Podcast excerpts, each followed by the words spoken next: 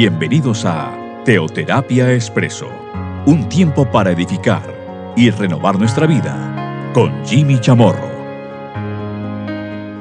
Muy buenos días, bienvenidos a Teoterapia Expreso, nuestra cápsula, nuestro espacio de cada domingo.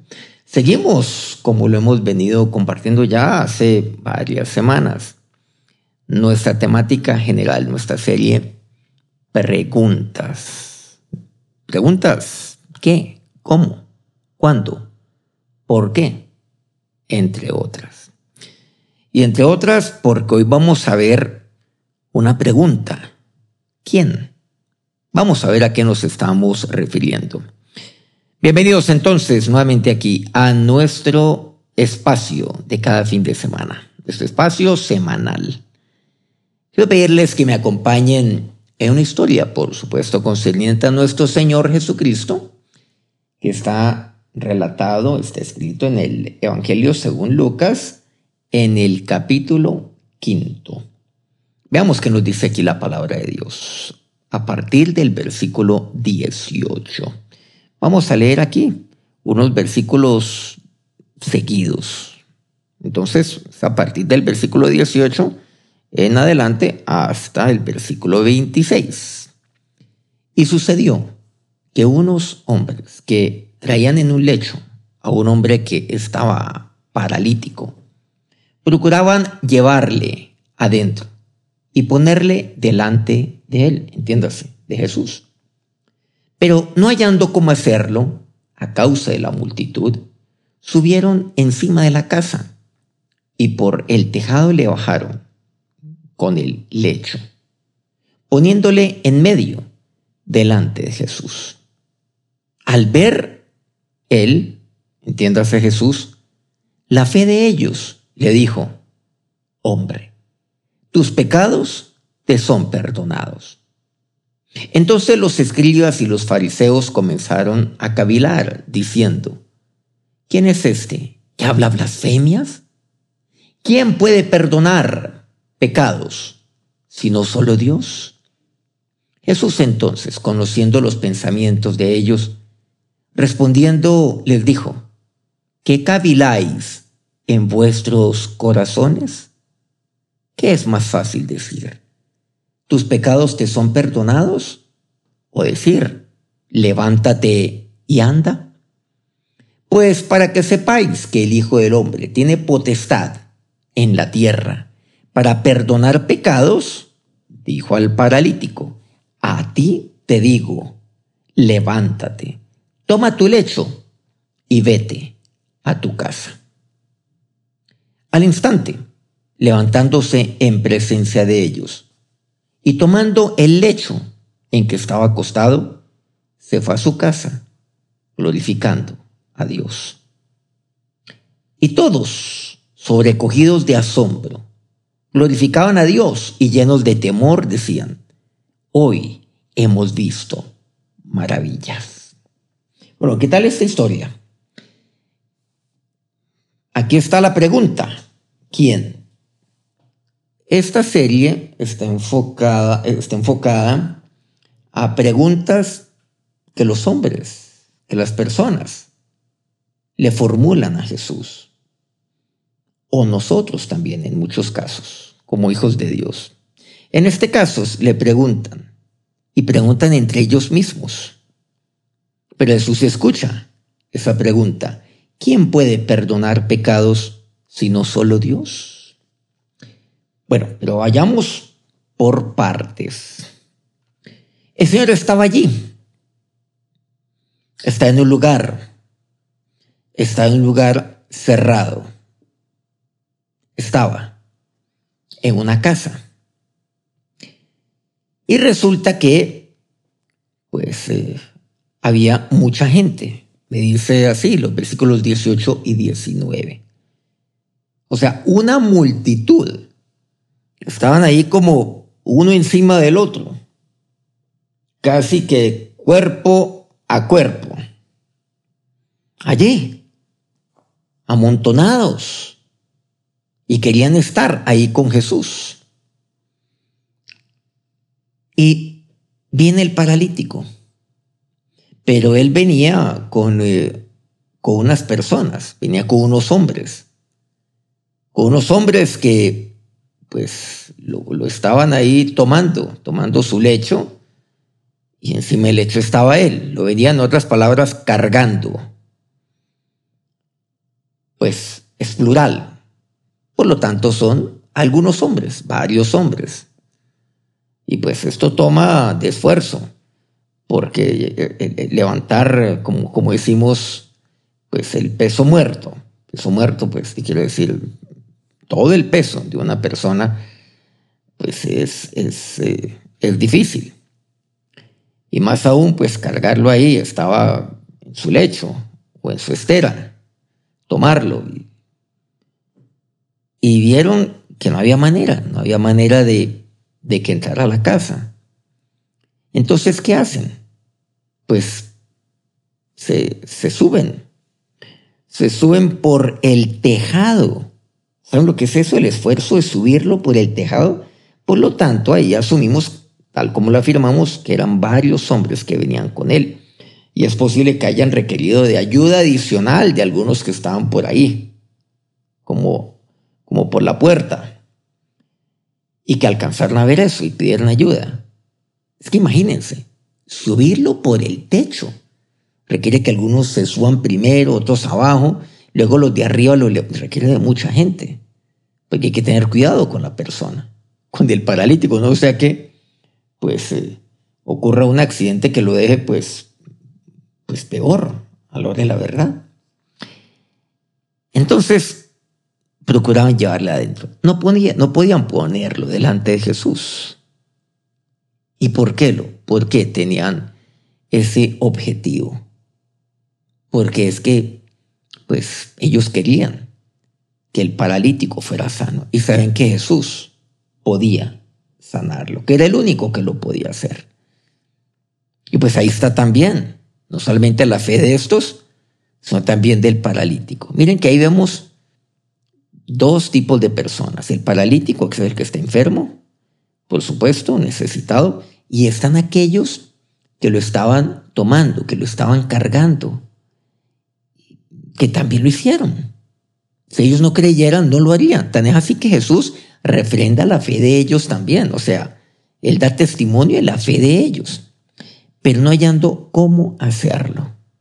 Y aquí viene algo muy importante no hallando cómo hacerlo. El cómo es algo lo cual nos preguntamos en tantas ocasiones. A veces queremos algo de Dios, pero no sabemos cómo obtenerlo. O sea, ¿cuál es el camino que debo tomar? ¿Cómo voy a hacerlo? Y miren que aquí hay algo muy importante, que lo importante es, pues, ponerme delante del Señor. Eso es lo importante. Como este paralítico. Este paralítico quería estar delante de Jesús. Los hombres que lo estaban acarreando, que lo estaban llevando, querían ponerlo delante de Jesús. Eso es lo importante. Muchas veces le decimos al Señor, Señor, eh, yo quiero esto. Y a veces nosotros mismos pues comenzamos con el cómo. Y resulta que el cómo le pertenece a Dios. El cómo es del Señor. Pero estos, pues, no averiguaron el cómo, no sabían el cómo, cómo ponerlo delante de Jesús. Pero miren que eso no, no impidió que ellos lo hicieran. De manera que, pues, no, no podemos decir algo distinto, sino que ellos dijeron, no, pues el cómo. ¿Saben cómo lo hicieron? Algo fundamental del cómo es la fe. Reitero, en la lectura que ahora, que ahora, que ahora llevamos a cabo, en un versículo más adelante, el versículo 20 concretamente, Jesús revalida la fe de ellos. Jesús resalta la fe de ellos, da testimonio de ello. Entonces, cuando yo actúo por fe, cuando yo al cómo, el cómo lo llevo a cabo por medio de la fe, pues entonces no importa, no importa cómo sea requirió de mayor esfuerzo. Había un obstáculo ahí. Y muchas personas se dejan vencer por el obstáculo, por los obstáculos. Se dejan vencer. Y, había un obstáculo, que era la multitud, era imposible. Había un obstáculo, que era mucha gente que también quería estar delante de Jesús. Seguramente, pues, ninguno en la condición de, digamos, que era evidente, la del paralítico. Seguramente había muchos que también tenían padecimientos y sufrimientos. Pero nadie lo dejó pasar. Pero, ellos dijeron no, el cómo. Requirió de mayor esfuerzo, mayor trabajo. Requirió, uy, pues de, mucho sudor, claro. Y por supuesto, era, era un esfuerzo que demandaba demasiado cansancio o que traería demasiado cansancio. Pero no importa, lo llevaron a cabo. Y ahí encontramos algo. Claro, la gracia del Señor, pero lo importante es la fe. Y cuando yo vivo por fe, pues muchas veces lo que tengo que hacer es subir. Y miren que aquí viene algo muy importante, subir encima de la casa. El subir siempre es más complejo, más difícil que el tomar un camino plano, o sea, que tomar pues eh, un camino que, que requeriría de mucho menos esfuerzo. Y a veces yo puedo ser, y muchos dicen, no, es que yo no quiero ser carga para nadie, no quiero. Pero encontramos aquí algo también, algo que no podemos pasar por obvio, es el apoyo de personas. Qué importante es contar con el apoyo de, muchas personas. Así yo encuentro obstáculos en multitudes, pues este también contó con, con una bendición, y era que tenía un grupo de personas, conocidos, amigos, que, que no se dieron por vencidos. No se dieron por vencidos. Seguramente el paralítico se sintió, pues ya se sintió un poco frustrado, triste al ver que no podía entrar. Pero están los amigos que decían no. Y, uno de ellos, no, pues vamos, seguramente, vamos. Porque algo así inicia con la idea de uno, por cierto. Por eso me atrevo a decir que uno de ellos lo dijo. Y el resto sí, hagámoslo, vamos. No vamos a dar por vencidos. Ven, tranquilo, te vamos a llevar. Y estamos aquí algo fundamental, el ser de apoyo. La palabra me habla acerca de soportarnos los unos a los otros, o sea, servir de soporte. En 1 Corintios 13, por cierto, que, que eso me habla acerca del amor. Entonces amaban a este, vean qué importante, amaban a este. Qué importante es estar rodeado de personas que lo amen a usted, ¿no le parece?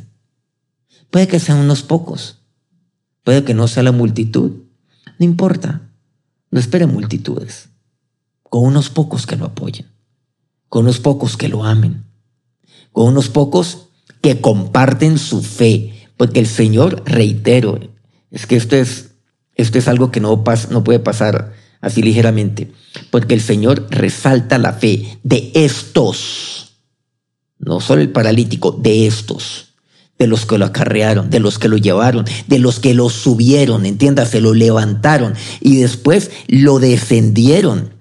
Y es que el descenso también es duro, es difícil, tienen que hacerlo poco a poco. Poco a poco tienen que llevarlo a cabo. Eso es lo que llaman fuerza negativa, por cierto, aquellos que conocen un poco del tema. Y lo defendieron a él. Pero, pero lo lograron. Lograron ponerlo en medio, delante de Jesús.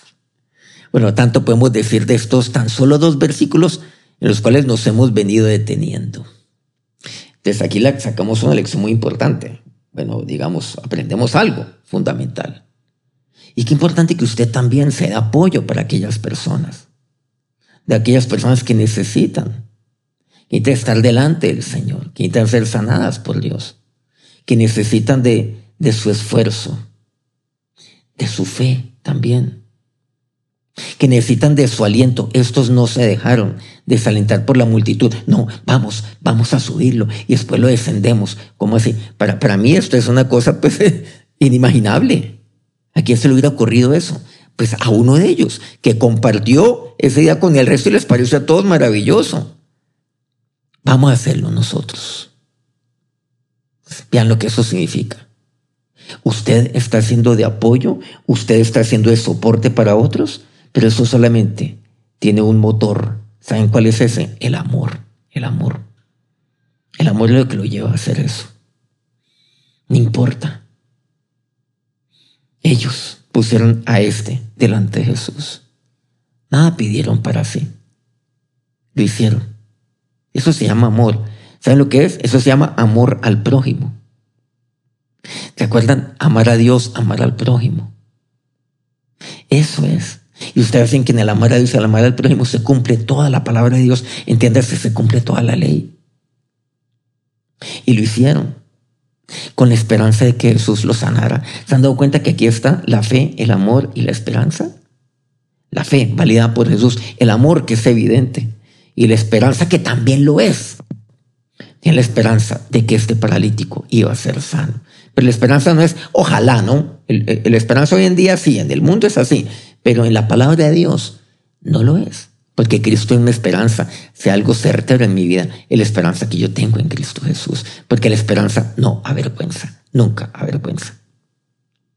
Y no serían avergonzados, no. Y su esfuerzo no fue en vano, su amor no fue en vano. Y lo hicieron. Versículo 20, al ver la fe de ellos, la fe de ellos, le dijo a este, hombre, tus pecados te son perdonados. Le dice, hombre, algo importante, varón, hombre. O sea, la valía que el Señor le da. Él ve ahí una persona en 100%, una persona. Lo que otros seguramente veían algo distinto. Tus pecados te son perdonados. Aquí también la palabra es entender algo, que nadie es libre de pecado. Muchas veces hay personas en, condición de discapacidad o en, eh, en momentos de, de, angustia o en condición de indefensión frente a otros. Pero saben que ellos también, ellos también necesitan del perdón del Señor. Es posible que usted sea uno de ellos. Necesita el perdón del Señor. Sí, claro, todos. Nadie se escapa de ello. Y este no lo refutó. El paralítico no dijo, no, como así? Yo soy libre de pecado, ¿no? Se quedó callado. Él lo sabía también. Nadie es libre, por cierto, de esto. Claro, viene la pregunta, ¿quién puede perdonar pecados si no solo Dios? Ellos comenzaron entre ellos a cavilar, ¿quién es este que habla blasfemias?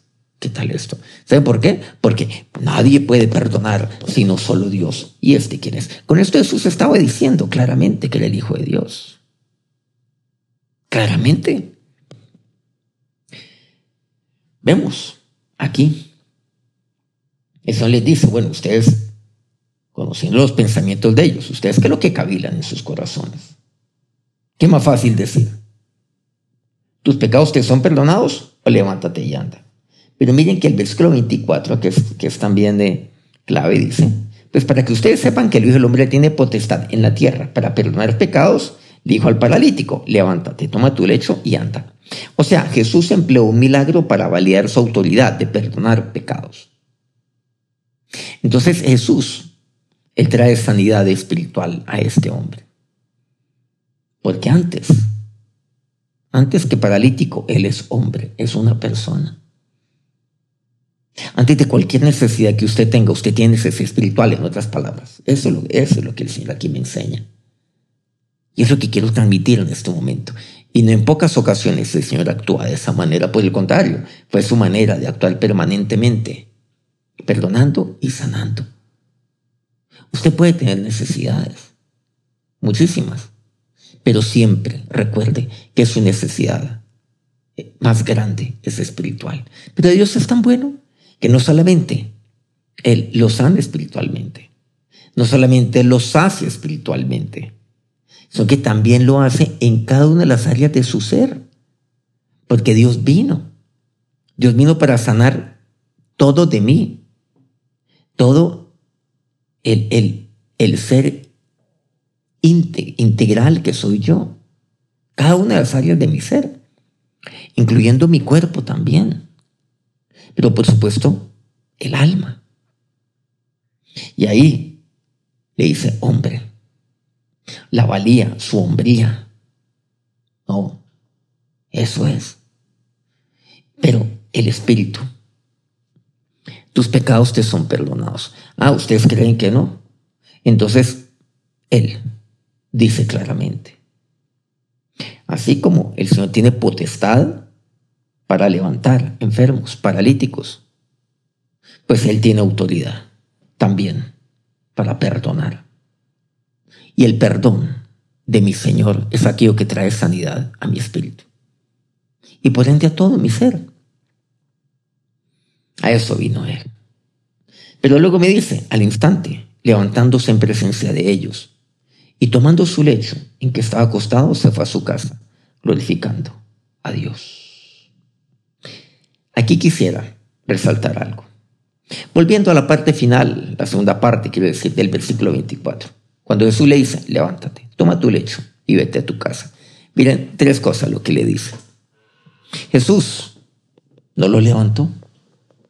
¿Se acuerdan que le dice que, que, él vino levantado por hombres que lo amaban a él, por hombres que, que, tenían fe, que fueron con toda la fe.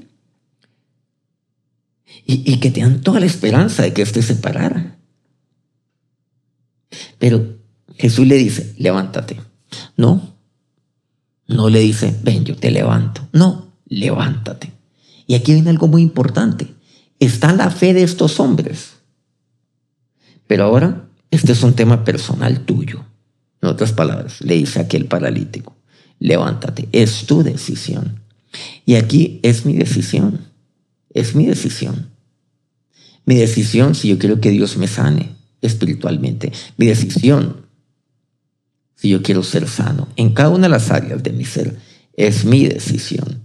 Y entonces él ahí le dice, toma, dice, levántate, levántate. En tantas ocasiones, desde el Antiguo Testamento, levántate. Y cuando yo estoy ahí, quizás un poco decaído, porque un golpe fuerte ha, eh, ha venido sobre mí, como el caso de Josué, ¿se acuerdan Josué 1?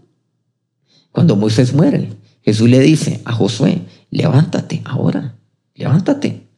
Mira, yo te hago toda esta tierra que está por delante, o sea, la tierra de Canaán. Mi siervo Moisés ha muerto, ahora pues levántate. ¿Sí? Levántate. Entonces cuando uno a veces está ahí como golpeado, levántate, dice el Señor. Es su decisión el levantarse. Cuando usted está delante de Dios, Dios le dice eso. Viene que, la, que estar delante del Señor es eso, es confiar en Él. Recordemos que sin fe es imposible agradar a Dios. Y yo tengo que dar, tengo que dar ese paso de fe. Pero antes de dar un paso, tengo que tomar la decisión de creerle a Dios y levantarme. Esa es mi fe. Levántate. Ahora sí. Mira, tus pecados han sido perdonados. O sea, ya eres sano espiritualmente. Ya hay luz en su espíritu. Ya su espíritu está entenebrecido. Ahora levántate. Luego le dice, toma tu lecho. Usted nos ha preguntado por qué el Señor dice, toma, su toma tu lecho, ¿por qué no deja por ahí?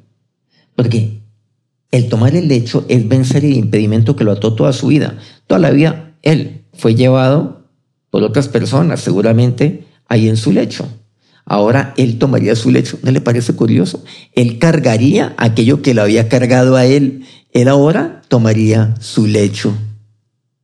Miren la victoria que Dios le dio. Eso es. Toma tu lecho. Y lo tomó. Y en tantas ocasiones el Señor sanaba de esta manera a los paralíticos. Toma tu lecho. Ese es, es el significado. Tomar el lecho. Ahora, sí, mira, mira. Mira la victoria que yo te he dado. Mira la victoria ahora que tú has obtenido. Miren la consecuencia de levantarse. Ya ese hecho no te va a tomar a ti. Ahora tú vas a tomar ese hecho y vas a ir a tu casa. Así me dice la palabra de Dios, sin ayuda alguna.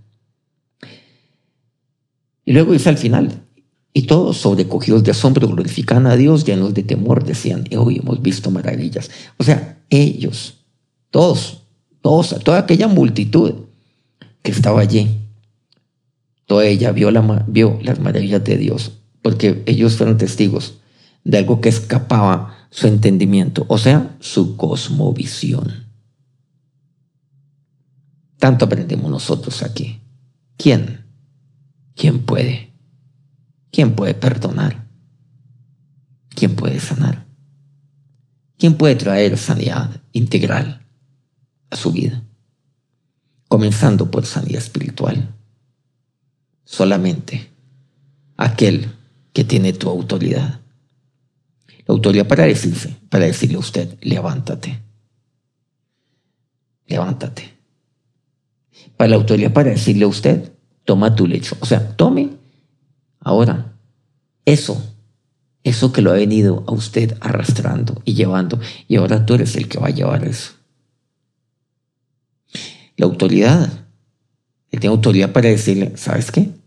Yo te he hecho, he hecho de ti un vencedor. ¿Sabes qué? Yo te he dado a ti la victoria sobre ese lecho. Jesús se la da. ¿Quién puede perdonar? Este. Y es aquel que me envía a mi casa y me envía a mi casa en paz. Vamos a orar. Ahora, Señor y Dios,